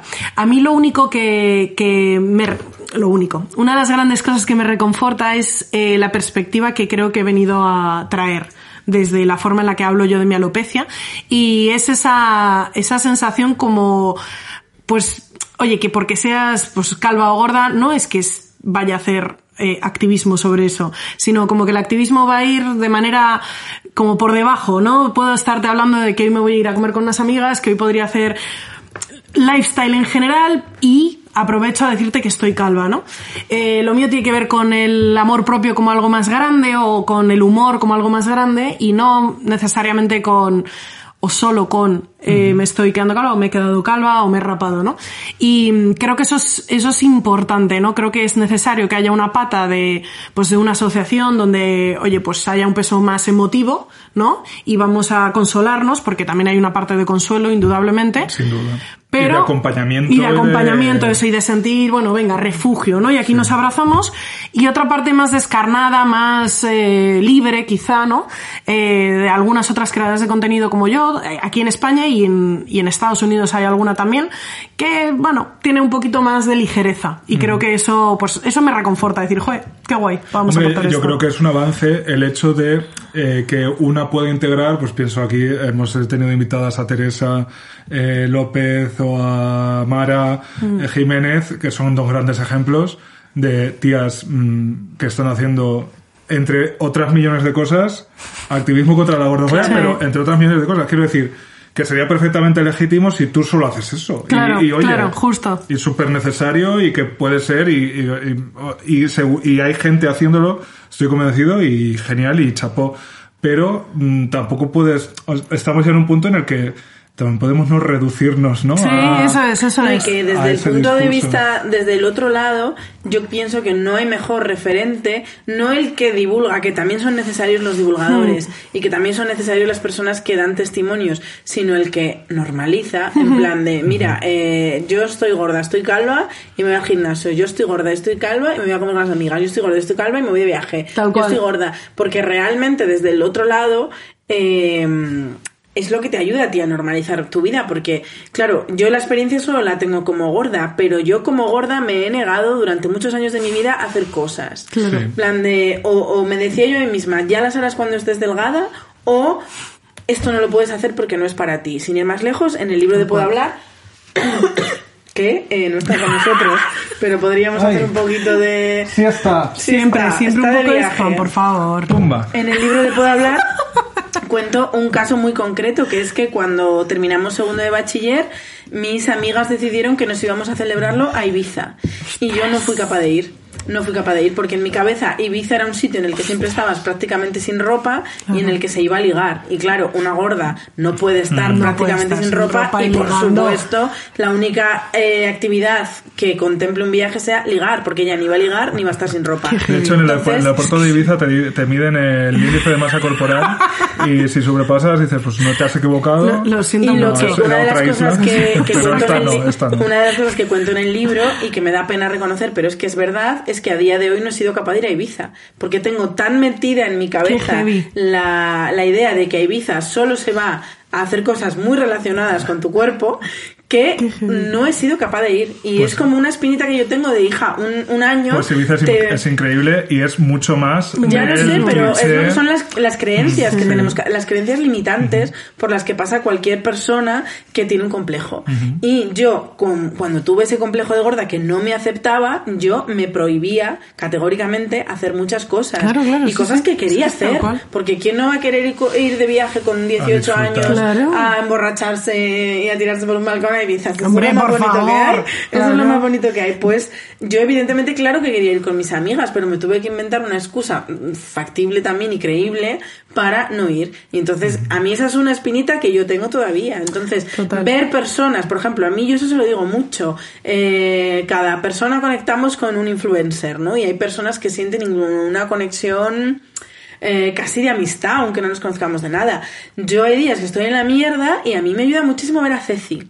Yo no sé por qué, porque anda con gordas, te quiero decir, que gordas hay para elegir en redes sociales, porque también pues eso, también sigo a Mara, también sigo a Tere, también, o sea, sigo un montón de gordas. Pues yo no sé por qué la alegría de vivir y no sé qué que tiene Por Ceci, personalidad muy pues yo estoy un día eh, de bajona o no sé qué, o ay me siento fea o no me quiero arreglar o no quiero salir de casa y de repente se me cruza por el timeline la Ceci haciendo eh, ceciladas y digo, pues claro que sí, cariño, anda, lucir mondongo Es y como una reina. Entonces yo creo que ese es el mejor activismo, no el de convencerte de no, cariño, no pasa nada por estar calva, eh, ser calva no es un problema de salud, no sé qué. O sea, no es tanto el transmitir el mensaje como el demostrar Sí. el mensaje. Ver, sí, sí. la- ambas cosas creo que conviven bien y que son igualmente importantes. Y probablemente eh, una hoy seguro que esta mañana una mujer ha recibido el diagnóstico de que tiene alopecia y a lo mejor esa chica mañana o dentro de una semana, vamos a dar una semanita, necesita un vídeo de Referentes, claro. 18 minutos de tú explicando totalmente en serio pues tu relación con Ya. es con, eh, con la alopecia y ya está, y ni un chiste ni nada. A lo mejor eso lo necesita efectivamente la- la semana que viene, pero dentro de un mes ya te ve diciendo, pues mira, pues es que vengo de no sé qué y, ya solo con verte. Justo. Creo que las dos cosas... Justo, sí, sí, que tienen que convivir. Yo lo, vamos, eh, y creo que tienen que convivir y que incluso nosotros como, como consumidores de redes sociales tenemos que buscar la voluntad de exponernos a ello. O sea, a mí algo que he descubierto estos, estos añitos que llevo en redes es que precisamente la gente que estamos ahí, por esto que hablábamos de los referentes que sean cercanos a ti, a veces se nos olvida que hay mucha más cercanía entre una persona gorda y alguien que no es gordo, pero tiene una inseguridad de no sé qué narices o que nunca se ha visto identificada, hay muchísima más cercanía en eso que en que busques a X influencer de millón y medio de seguidores que vive en una casa de cinco plantas. Y se nos olvida el poder que tiene encontrarnos con algo que a lo mejor a priori nos parece o nos resulta incómodo. O sea, yo me acuerdo la primera vez que vi a una creadora de contenido calva, mujer, y claro que me resultó incómodo. Y no pasa nada porque te resulta incómoda la imagen de una persona, tanto en cuanto te sirva para replantearte las cosas. Y digas, ostras, ¿por qué me resulta incómodo? Ah, chica, pues no sé, voy a seguirla a ver qué ocurre, ¿no? Y de repente te expones a cosas en las que encuentras más simili- similitudes que diferencias. ¿Qué quiero decir con esto? Que no porque seas gorda tienes que seguir a gordas, ni viceversa, o solo sigas a gordas, o si solo eres, solo si eres calva tienes que seguir a calvas. Pues, pues, pues no, ¿sabes? A- a- abre tu mente y descubrirás que decía Merche, ¿no? La gran filósofa este Pero es que es verdad que dices, joder, eh, esto, esto que quería decirlo por, por esa combinación entre el activismo que se puede hacer desde una realidad y el, la normalización que hablábamos, pues leñe también apoderaos quienes consumís redes sociales de, ostras, pues, pues es que yo quiero ver esto, aunque no entienda al 100% el activismo que está haciendo, si su normalización, ostras, voy a conectar con que salga de fiesta. O sea, te quiero decir, Ceci sale igual de fiesta que saldrá otra gente con muchos más seguidores, ¿sabes? Y salen a los mismos sitios y hacen las mismas cosas, se maquillan igual. Coño, pues exponte a realidades distintas. Ceci mejor. Ceci seguramente mejor, ¿no? Porque se maquilla muy bien además. La tía, sí. También eh, tener esa, calla- esa cara ayuda. Ayuda bastante, vamos, sí. jo, esos ojos. Pero exponte. O sea, yo también... Esas tetas. No- Bueno, pa- pa- se las maquilla. puede ser un como- capítulo, ¿no? Yo creo, hablar de Ceci. Entonces ya, ya, lo Ya estuve aquí hicimos con un poco, nosotros sí, ya hablando de sí. Pues otros ya solo sus tetas. Esa es la segunda parte, ya solo sus tetas. Nosotros hablando a sus tetas de la ¿qué, qué tal por la parte izquierda? no? Maravilloso. Pues sí, pues eh, efectivamente yo creo que, o sea, que muchas veces, claro, es que las redes sociales nos hemos creído que eran también como eh, el mensaje y son el medio, son el continente, son el contenido, son, o sea que ahí TikTok yo Aquí voy a quitarme varios años de encima al decir que TikTok creo que ha demostrado mucho eso, ¿no? Porque de repente Sí. era un sitio donde una persona con una cosa muy concreta y muy tal y, y haciendo eso pues de- podía llegar. Sí. O sea, Sí, el algoritmo de la noche o lo que sea podía hacerla llegar a millones de personas. Porque en Instagram, yo recuerdo los tiempos de Instagram. Amigas jóvenes, yo recuerdo cuando Instagram era la última, el último grito, y en Instagram, al contrario, era como que tú te adaptabas, incluso YouTube un poco, ¿eh? Tú te adaptabas al tono, a Mm. la duración, al tipo de edición, al tipo de filtros, es como que tú te integrabas en el tono y tal, y no al revés. Y Y, no- sí. aquí, de repente hay TikToks virales de cosas, o sea, muy, muy, muy nicho, ¿no? Por decirlo de alguna manera, y muy... Y entonces... Pero bueno, Hombre. TikTok también tiene su lenguaje. Que sí, por supuesto, quiero decir, no, no, no, eh, claro que sí. Pero bueno, que Pero que que tiene... hay como una democratización, ¿no? Como Sí. que hay millones de oportunidades para millones de Sí, que no, no necesitas eh, Tener tener 500.000 100.000 seguidores Sí. para eso que de es. repente un vídeo tuyo haga Cale a un 3 montón de O sea, que tú haces un vídeo Sí. de repente explicando una cosa muy concreta sobre Sí. alopecia y ese vídeo de repente puede llegar y en otros con otros sistemas eso nunca Nunca llegaría ocurriría. a no ser que tú busques hashtag alopecia Tal cual, tal muy cual. concreto y tal y entonces a ver qué te enseña eso- a eso me refiero más Y bien, sí que es cierto, yo la experiencia, y es muy breve la que tengo en TikTok, pero es cierto que, que he tenido interacción brutal de gente inspirada porque me rape sin tener nada ellos que ver con la alopecia. Y eso me, me sorprendió muchísimo porque en Instagram Hombre, pues hubo un peso muy grande de gente que sí que la había tenido, que es verdad que, que caló, que tuvo impacto en más gente, pero tienes toda la razón. O sea, al final eh, TikTok, pues supongo que hacia eso vamos y por eso hay ahora mismo un auge tan grande de creadores de contenido, pues la diversidad es la norma. Y tienes muchas más oportunidades tú como consumidor de redes de dar con cosas, como dices, súper nicho, pero que es que a ti te hablan, te hacen sentir como muy conectado, que, que, puede, que esa persona lo puede haber puesto calva la palabra y tú le puedes poner la palabra que te dé la gana. Y como en TikTok sí que existe ese lenguaje de, vale, a mí me están hablando de esto, pero yo voy a pensar que me están hablando de esto otro, ¿no? Y ya está. Y en Instagram es verdad que no ocurre. Hay una especie como de manual de estilo que una vez que tú sigues a esa cuenta, pues es que esa cuenta tiene que seguir ese manual de estilo. Y tú has ido ahí a comulgar con ello, ¿no? Pues antes de TikTok y de Instagram, eh, algunas que compartan generación con nosotras se acordarán de que había una red social primigenia que solo se daba cuando tú ibas a ciertos lugares a ciertas horas y comprando una entrada. Se llamaba cine. ¿Cuál? Fotolog, ¿no? Se llamaba ver películas en una sala de cine y como Una siempre cosa que nos gusta muchísimo en este podcast. nosotras eso lo hacemos de mano de los cines Renoir con una recomendación semanal que nos eh, anuncia nuestra querida Begoña Piña. Si os gusta Virginie Efira, la actriz de moda del cine francés, ya podéis verla en los cines en Los hijos de otros. Es la nueva película de la directora Rebecca Slotowski y como ya apunta el título, habla de las relaciones que se establecen con los hijos de tu pareja. En esta ficción, ella, Rachel, es una mujer de 40 años que no tiene hijos, pero que cuando se enamora de Ali se encariña con su hija, una niña de 4 años. La película se pregunta por las nuevas familias, por lo que pasa con una persona que ama a los hijos de otros como si fueran suyos, por el riesgo de perderlos si la relación sentimental se rompe, por el vínculo que se crea entre una mujer como Rachel y la madre biológica de la niña.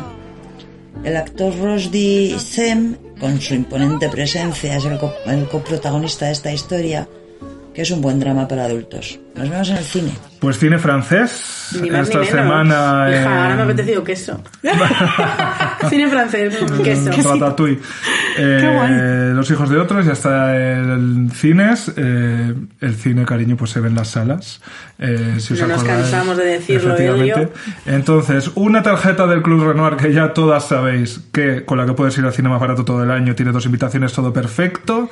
Va Para la persona que más se aproxime sin Sin pasarse pasarse. a la siguiente pregunta. Tu película francesa favorita de todos los tiempos. No necesitas Arroba. ser la comedia francesa del año con más de 10.000 espectadores. Arroba, eh, que si puedo hablar. No, perdón. No, arroba, perdón. puedo, guion bajo, guion bajo hablar. Y arroba Cine Renoir en Twitter. Como Nos siempre, respuestas originales y quien sea más divertidillo. Efectivamente. Ya que estamos aquí, ¿cuál es vuestra película francesa favorita? Nunca me había hecho esta pregunta a mí misma. Ay, yo sí, yo la tengo. Ay, dínosla. Eh, Guillaume y los chicos a la mesa. Uh, no sé cuál es. No sé cuál es. Guillermo y y la tuya no es los chicos del coro, ya que has ido a ver el musical y te ha gustado no, no, tanto. eh, tendría que pensarlo, pero no sé si quizá un soplo en el corazón de Luis Mal. No sé, tendría que pensarlo, tendría que pensarlo. Mm. No, mí es un que- soplo en el corazón. O. Me estoy confundiendo con una peli que me gusta mucho. Adiós, muchachos. ¿Cómo es esta de Luis Mal de niños en la guerra?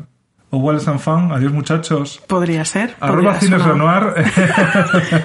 Yo es que he hecho esta pregunta de cuál es tu película francesa favorita porque yo nunca me la he hecho a mí misma porque eh, tengo un poquito yo de prejuicio con lo francés. No, y entonces, con el claro, cine he no. visto, claro que he visto muchas películas francesas, pero no tengo yo el recuerdo de una de decir, uy, pues esta me encantó. Pues mira, yo voy a romper una lanza y lo siento como suene esto a favor de Amelie. Bueno, claro, a mí Amelie también Hombre, mi o sea, película favorita no es, No, hombre, no. Y No, evidentemente ahora guay. vista, pues bueno, eh, es como... Bueno, yo la vi en el confinamiento, ¿eh? Es En como- Mm. el confinamiento me dio a mí por revisar películas, en vez de ver nuevas, pues dije, me- me- el cuerpo me pide recordar cuando era feliz, Claro. cuando estaba en la calle. Y volví a ver a Meli hace dos años, bueno, que el confinamiento iba para tres. Ya, para madre. tres, corazón. Pues hace casi tres años y me pareció una película que Yo te diré que, claro, que hubo un A lo momento- mejor te colapsa un poquito. No, porque yo creo que, ver- o sea, Amelie en un momento era como escuchar la Macarena, ¿sabes? Es como, Dios mío, eh, eh, ya no lo necesito, pero a la vez si el pom, pom, pom, te quitas un poco, ya, como abandonas un poco toda la historia de que hay detrás, pues no sé, a mí me parece una peli que está llena de hallazgos. Es que está llena de hallazgos que luego han sido imitados. eh, Eso es lo que te iba a decir. Yo creo entonces, que en su momento sí que fue muy mérito. sello. O En, sea- en mi generación, Claro. eh, de repente, de la noche a la mañana, todas las mujeres eran Amelie. Claro. Y a los hombres solo les gustaban las mujeres que eran Amelie. Y yo dije, por mi coño, que yo no voy a ser Amelie, pues claro, completamente sola. Sí, es uno de esos ejemplos en los que las consecuencias de ese producto y de su éxito masivo a lo mejor son peores que el propio producto, Sí, ¿sabes? sí, Pero claro. bueno. El fandom. dije- mis compañeras de clase estaban diciendo, soy Amelie, y yo dije, pues yo soy Divine. Y ya. ya está, y aquí estamos. Así me fue. Yo le hice eso con Reme, de Hostel Real Mazanares, interpre- personaje Maravilla. interpretado por Lina Morgan. Entonces, ahora mismo, eh, Carlota barra Natalia, mm, digamos que, ¿cómo es tu relación con tu alopecia? ¿Sabes? Porque Sí. Eh, yo creo que todas las personas que habitamos disidencias, sobre todo las corporales, que al final tampoco es una cosa como que, que empieza y acaba, ¿no? Como que va fluctuando, va- hay cambios, pero algo que nos pasa al cuerpo de todos es que va cambiando, que Tal esto, cual. queridas amigas, a las, a las amigas normati- jóvenes. normativas, jóvenes y tal, algún día hablaremos, pero que todos vamos a acabar siendo personas con movilidad reducida, con tal, ¿sabes? O sea que, ojo a eso. Sí. Entonces, una Como dijo descripción. Pedro Almodóvar en Los Feroz, que dijo una frase que me hizo mucha gracia, de la vejez no es una enfermedad, Es una la vejez masacre. es una Es una masacre. masacre. Sí, es eh, verdad. sí. Philip. Roth era, sí. Entonces, digamos, en términos generales, Sí. dentro de este contexto, tú ahora mismo cómo te llevas? Yo ahora digamos, mismo, la verdad es que siento orgullo. Y es un terreno absolutamente inexplorado para mí en lo que tiene en lo relativo a lo físico, pero en concreto sobre mi alopecia. Yo siento orgullo porque me veo, me veo poderosa, me encuentro en el reflejo que me devuelve el espejo y, jo, pues incluso en espejos que no son los de mi casa, me encuentro en ellos y siento, joder, pues siento mucha paz con la decisión que tomé de raparme, ¿no? De hecho, tengo pendiente hacer un vídeo de reflexión de, han pasado unos meses, ¿qué, qué ocurre? ¿Dónde estás, no? Porque claro, cuando me rapé, pues me puse a llorar y tuve un pequeño duelo con mi pelo y una de las preguntas era, ¿te has arrepentido? ¿No? Me hacía yo al futuro, ¿te habrás arrepentido? Entonces tengo esa sensación, pero sí que es cierto, puesto que por lo menos en mi vida, y creo que en la de los presentes tampoco, mm, siempre tiene que haber intensidad, no todo va a ser un valle de florecitas, sí que tengo una cuestión de, de qué pasará a posteriori, o sea, dentro de unos años seguiré rapándome, seguirá siendo pertinente una persona de cierta edad rapada. Y tengo esa pregunta, no me, no me asalta por las noches, por, por, por suerte, ahora mismo, pero, insisto, mi intensidad eh, le debo eso y es esa pregunta la que me estoy haciendo respecto a mi alopecia. Así como no me la hacía antes, yo pensaba, bueno, pues iré teniendo cada vez menos pelos y tendré cuatro y seré una persona mayor con cuatro pelitos. Ahora es, ¿será, será lo suyo estar rapada dentro de unos años? Porque, joder, romper con el estigma a los 30 es una cosa, romperlo a los 50, ah. Pero Sí, ya veremos, ahí estoy. Claro, hija, hasta que, anda que no pueden pasar cosas. Anda que, anda que igual, no, claro, Sí, llega a todos los 50, esto- ¿eh? Con este mundo. Eso Igual me que- dice mi padre mucho. Me dice, hija, tienes que pensar en la jubilación. Digo, bueno, papá, primero hay que llegar. Piensa que yo soy estás poniendo no ambicioso. no llego. Que eso también es un vídeo que me hizo mucha gracia tuyo, de, de como nos vamos a morir de gordas. Claro. Yo no, es que tiene un vídeo que que dice, hace un plan de pensiones, como, ¿no? como nos vamos a morir de gordas, yo no miro al cruzar la calle. Claro, a yo no lavo la fruta, yo me la juego. Pues yo a mi padre se lo digo mucho, le digo, mi padre está como muy obsesionado. De hecho, cuando yo cumplí 30 años, que los acabas de cumplir tú, me regaló un plan de pensiones. El regalo fue un plan de pensiones. Con un lacito, ¿no? Precioso. Ahí en Mafre y me dijo, tú no te preocupes que te lo voy pagando yo y bueno, para que vayas teniendo ahí un Bueno, fondito". mira. Y, No le hacemos ascos a los regalos Y de me lo dicen mucho mis hijas que cada vez que tomo una decisión en mi vida, yo qué sé, mm, me voy a gastar 2.000 euros en un viaje. Mi padre, hija, eh, hay que pensar en la jubilación. Madre mía. Y entonces- Benidorm siempre está ahí. y, y yo le digo, ¿Para qué más? yo ¿Para Aquí siempre le quieres conocer el mundo si ¿Para lo tienes más? ahí. Claro. Digo, cariño, ¿será si llego? Exacto, exacto. Es que eh, nadie me asegura que yo cumpla 65 años, pero este viaje me lo puede asegurar yo misma. Efectivamente. Pues te- te- un nuevo ingrediente, a ver qué te parece, porque eh, igual que hay gente que con toda la buena intención te dice, ay, pero si no se te nota que eres, ¿no? Lo que eres. Sí. Eh, a ti, yo supongo que a lo mejor hay gente que te acerca y dice, pues hombre, parece que vayas rapada sin más, Sí, ¿no? A- a- como sí. que sea una decisión Sí, puramente estética.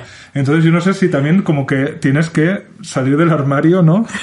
De la alopecia, incluso Claro. aunque ahora vayas rapada y hay gente es verdad que que, no. es esta alopecia, digamos que pues tienes cejas, tienes ¿no? Claro, que hay claro. alopecias mucho más evidentes, podríamos decir, más evidentes. Y, y en tu caso, pues es como he hecho el esfuerzo de raparme y aún así, Y aún así, es como que. No es suficiente. No te acaban de creer como No suficiente. Tal cual, yo cuando pasan unos días, bueno, normalmente intento, porque me gusta llevarla rapada, no, no como decías antes de cuchilla, pero casi, Sí. ¿no? Esto que llevo ahora.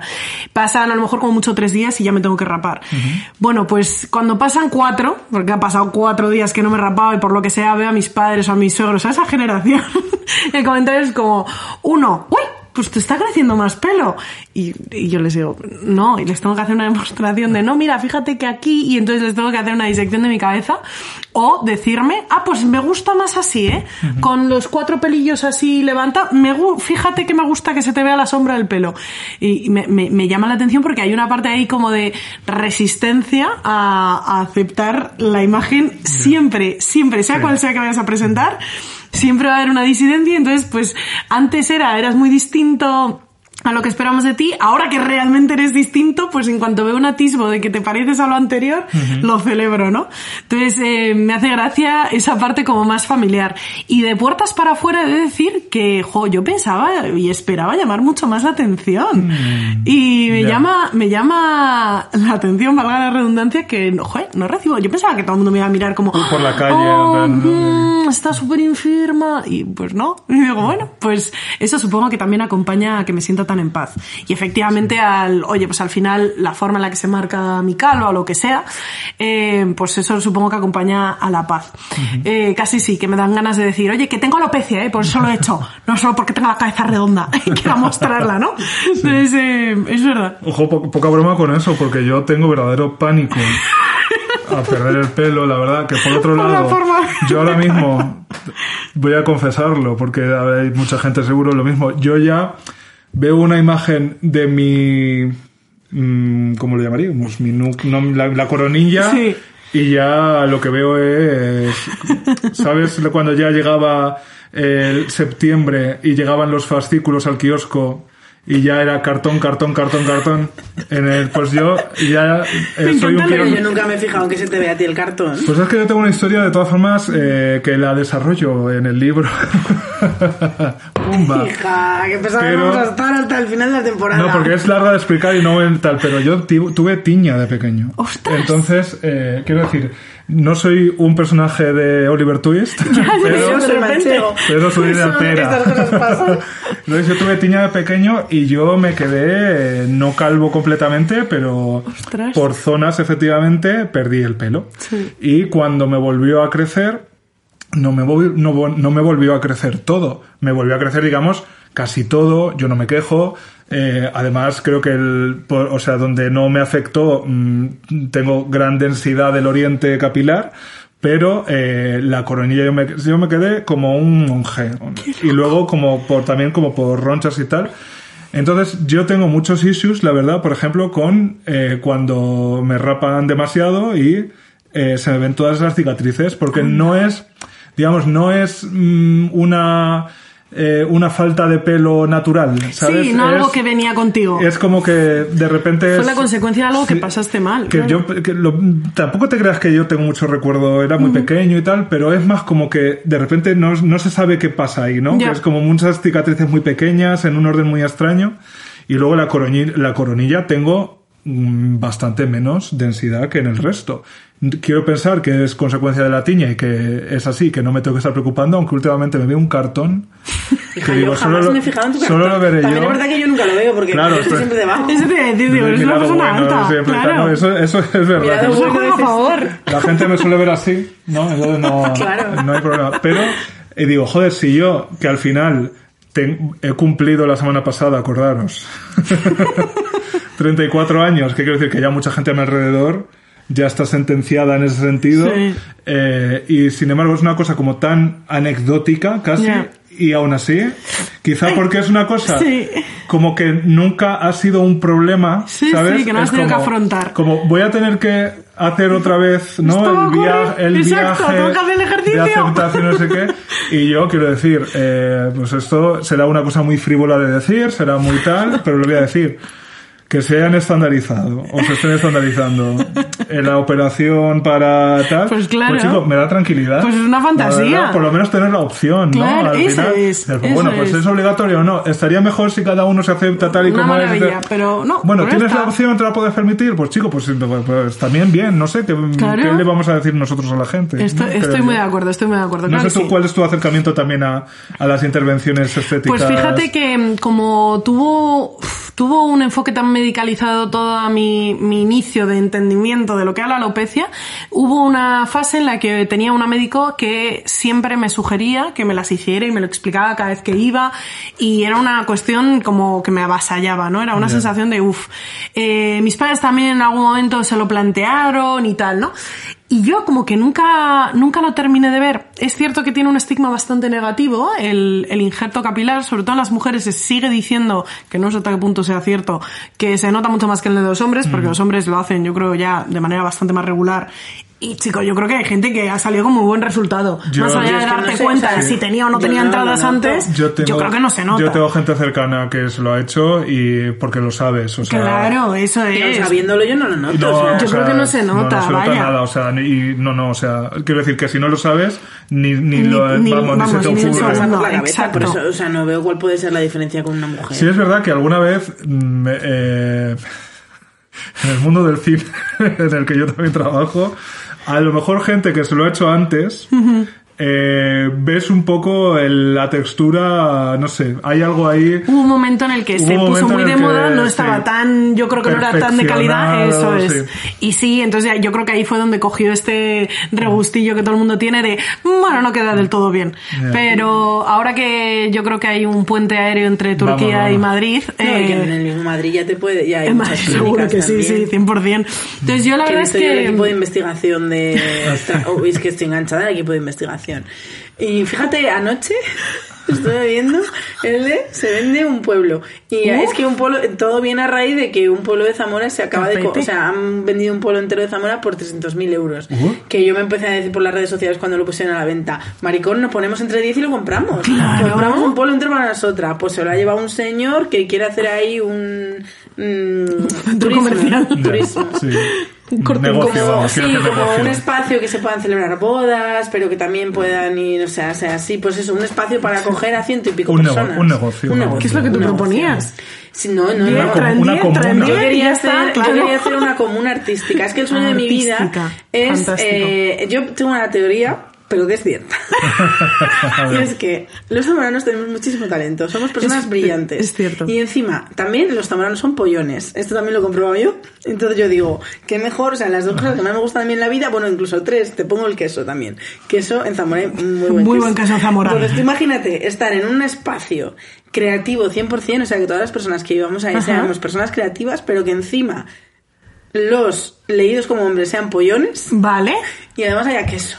Fantástico. Es que es literalmente lo que yo quiero hacer con mi vida. Fantástico. ¿Y y los pollones tendrían que ser artísticos o no Sí, pasa claro, nada? si no- O sea, Ah, las digo, a lo mejor les no queremos por su cuerpo. No, no, no, no. Lo vale. primero es que seas artista. Vale. Porque luego puedes ser artista vegano y entonces no comes queso. A mí eso no me Ah, preocupa. ah, Mientras yo coma queso, cariño, lo que tú perfecto. comas a mí no me importa. Pero si Perfecto. dentro de la comuna encima, pues te puedes llevar un buen rabo a la boca. Me decía, pues- os sirve ok. para, para hacer el queso gruyère, ¿no? Ya, de, ¡pa! ¿no? ya sale el agujero perfectamente. Versatilidad. uno. no tiene agujero. Ah, bueno, me Ah, perdón, menos claro. mal, nos quedamos más tranquilos también. Bueno, entonces, eh, hablando de alopecia, eh, esa, esa muchacha que ha ido esta mañana al médico y ha recibido su diagnóstico Mm. Sí. eh, y pues va a tener que aprender a convivir con de la manera, con los Que pueda recursos y que y tal quiera y y que necesite. quiera. Eh, digamos tú, no sé qué, qué, no, qué inquietudes le podrías ahorrar, ¿no? ¿O qué, ¿no? Mira, Pues sí, o, qué, em, o qué frases clave, a lo mejor, mira, mira, esto eh, yo tardé mucho Justo. en darme cuenta, mm, pues ya te lo ahorro, ¿no? Con la siguiente información. Pues quizá la frase más evidente es si, si se te ve la calva, si la ves tú, la ve todo el mundo. Y no pasa nada. Eh, que se tome su tiempo. O sea, ahí no, no, hay, no hay más remedio que andar un camino. O sea, ahí no, no, no queda de otra. Y la velocidad del camino y el destino de ese camino lo va a ir decidiendo sobre la marcha. ¿Qué le podría ahorrar? Le podría ahorrar eh, esa sensación de soledad que tuve yo. Y que sepa que existe gente, que hablamos de alopecia, que lo hablamos desde un montón de prismas, que nos reímos de ella, que también hablamos en serio de ella. Y sobre todo que existimos de manera bastante pacífica y que existe ese punto final, ¿no? Que eso yo también lo echa de menos. Pero hay gente que se queda calva antes de, de que no pase nada, es decir, antes de la vejez, cuando a nadie le importas por lo visto. Pues resulta que sí, que hay gente que nos quedamos calva antes, por voluntad propia incluso, y, y que aquí estamos. Y que, bueno, pues hay, hay luz al final del túnel. pero que más allá de todo lo que yo te pueda decir, pues tómate el tiempo de llorar eh, la realidad a la que afrontas si te dan ganas de llorar, de enfadarte si es lo que tienes ganas y, y busca un dermatólogo o una dermatóloga con la que te sientas en confianza para decirle que no a los tratamientos, pero aún así quieras ir revisarte, o que le digas que sí, o que, que podría ser, o que podrías tomar más, y que sepas ser flexible con ella misma. Sobre todo que sea flexible, sí. Sí, a ver, yo creo que eh, algo muy, muy, muy positivo es que ahora mismo opción, las opciones son más o menos están al alcance. Sí, sin duda. Quizá la operación es lo más caro, ¿no? Sin Pero duda. eh, yo, por lo que tengo entendido, digamos que bueno, que es un desembolso que tampoco es eh, estratosférico. Sí, sí, o sí, sea, totalmente. Ya no es una cosa como para la- los muy Sí, privilegiados. justo, justo. Entonces, que bueno, que yo creo que eso también está bien. Quiero decir que el- viaje probablemente eh, sea igual de intenso. O sea, no- Sí. aunque el- incluso muchas veces, yo qué sé, eh, por más que sepas las cosas, hasta que no te las crees. Sí. Claro, es que, es que necesitas andar Aunque con las tus zapatos, escuches, claro. aunque hasta que no te las claro, crees. simplemente que sepas que existen todas esas opciones, ¿no? Y ya con eso ya hemos hecho un paso gigantesco versus cuando a mí me lo diagnosticaron. Entonces, ya te irás creyendo las cosas, eso es. Ya te las irás creyendo. Hay gente que usa pelucas de 15 y 20 pavos que compran allá en el AliExpress y les funcionan de maravilla. Y gente que se está gastando un dineral y les funciona de maravilla. Entonces, a partir de ahí, si el abanico es tan amplio en algo tan alejado de nuestra realidad como puede ser una peluca, y ahí de nuevo voy a lanzar un capote por la comunidad eh, de drag. Alejado, Porque yo- vamos, es que A qué un maravilla. palmo, ¿no? A un palmo siempre hemos tenido nosotros. es que están ahí. La peluca de- Vamos, yo descubrí a una a, a una creadora de contenido en TikTok que hacía drag y explicaba cómo cuidar a sus pelucas sintéticas que le habían costado que si 6 euros en el Target ahí en Estados Unidos y me quedé flipando. O sea, no solo con los peinados que hacía, sino con la forma de, de cuidar tan accesible. Además, la forma era esa la propuesta que quería hacer. Bueno, maravilloso. Sí, de hecho, ahora yo eh, evidentemente me he criado a los pechos de las travestis, como, en fin, como todas nosotras. Y ahora hay un refinamiento eh, de, de incluso cómo se hacen los baby hairs, estos que llaman ellas. Claro, cómo claro, el lace sí, front sí. se pega de una. O sea que, incluso, quiero decir, tienes alopecia, en tu, digamos, en tu día a día, pues vas más cómoda, Llámalo rapada otra vez. tal. Si tienes alopecia, Llámalo otra vez, primero. De repente hay un área en común. de repente dices, pues mira, tengo un evento de no sé qué, pues igual que te compras un vestido o te haces un encargo de no sé cómo, dices, pues mira, ese día me apetece llevar una melena Exacto. y tal, y me apetece que, porque me apetece que sea como muy natural y muy qué tal, pues es que ya lo hay de todo, o sea, es, la forma de hacerlo, que a lo mejor 20 años era... Eso es, nada, eso para es, algo tres. impensable. Claro, ahora entonces yo creo que se descubrirán a lo mejor incluso jugando un poco a... Sí. que Sí, me- cómo me a disfrutar, claro. Sí, sí, qué, qué presentación. hacer con esto, ¿no? ¿Ves? Otra vez la interseccionalidad, lo importante que se vuelve, ¿eh? Si es que, Si es que demasiadas áreas en común. conectades. ¿Cómo- Conectades vives. Sí, sobre todo mm, yo creo que hay algo, tú lo decías al principio, que es las cosas del cuerpo. Eh, quiero decir, yo podía intentar ocultar que era mariquita. Sí. Bueno, Sale mal. spoiler. Ok. Pero uno no puede ocultar que está gordo, que se está quedando calvo, que tal. Entonces, eh, son Y esas que cosas. no debemos ocultar, que es que a mí una cosa que me fastidia mucho es por qué cuando nos notamos diferentes eh, somos los primeros El que nos primer avergonzamos recurso. de ellos y somos los primeros Porque que buscamos... hemos aprendido qué es lo que hay que hacer. Es que por Claro, eso por es tan eso, pues importante es que ese- exponerse al que distinto. es el que hay que romper. Claro, Sí. claro. Que cuando Sí. una persona de repente descubra en sí misma una diferencia, Y pues, pues, oh, pa'lante, ¿no? claro. Bueno, pues eh, eh, esperemos que con la 100%. alopecia, sobre todo en las mujeres, no nos vamos a Sí. engañar, quiero decir, eh, los hombres, pues ahí, aunque solo sea por estadística, es por lo menos es algo que te planteas, ¿no? Sí. Quiero decir, pues bueno, pues yo, mm, yo mismo, yo no soy un hombre exactamente, pero ya me entendéis. Eh, dice, pues bueno, pues yo ya tengo como un poco la hoja de ruta, ¿no? Un poco, incluso un poco trazada. Dice, pues bueno. En un momento dado, yo me hago el vuelo Turquía, no sé qué, aprovecho que no es un gastado. Mira, y veo los globitos. Y y todo. vuelvo, como decía Noemí Argüelles, con una larga melena y... Lladito por el culo. Entonces, ¿Quién puede, o sea, cómo seguirte, cómo informarnos perfectamente de todos estos discursos en Pues, redes? y Arroba, no sé si más allá de las redes. Sí, sí, ¿por qué? ¿En qué momento? Bueno, pues me podéis encontrar en redes como arroba tengo que Nike. Eh, sí, eh, sí, Bueno, sé. la vamos a... La vamos No, a por favor, etiquetada. escribi- sí, Etiquetar. escribi- escribidlo. Eh, es que es que yo intensa, sí es que yo ya lo he anticipado. Entonces eh, ese nombre se corresponde con una teoría también comprobadísima que tengo de cómo vivimos obligados por el tengo que y el hay que, ¿no? Tengo que tener pelo, hay que ser femenina para ser mujer y hay que tener mm, el cuerpo planísimo y sin ninguna curva, ¿no? No, tengo que disimular mi mariconez, ¿no? Tengo que lo que sea.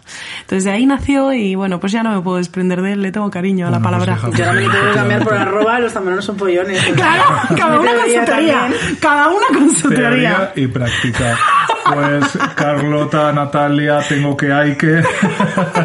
Gracias a las tres por esta conversación iluminadora en tantos vosotras. momentos. Y eh, si queréis comprobar de cerca eh, Lo gordas que estamos. lo gordas que estamos y eh, todas las intersecciones que nos atraviesan. Tenemos una es- simpática gira, Hombre. porque nos vamos a Sevilla, a Zaragoza, a Madrid y a Mallorca. Y entonces, eh, si queréis saber las fechas concretas y tal, pues entráis en nuestros perfiles. redes sociales, todo y entradas, todo ahí está perfecto. todo. Qué top, qué el ganas. libro está en las librerías de proximidad de, de España y no sé si más allá de España, que nunca No lo, lo sé, sabemos. En de principio momento en el Estado España, sí. español está cubierto. Todos son libros.com, todo perfecto, Maravilla. llegamos a todo. Andorra Y- no, porque no somos youtubers. no por. Entonces, eh, gracias por tanto Gracias y a vosotros. perdón Perdón por por tan tan poco.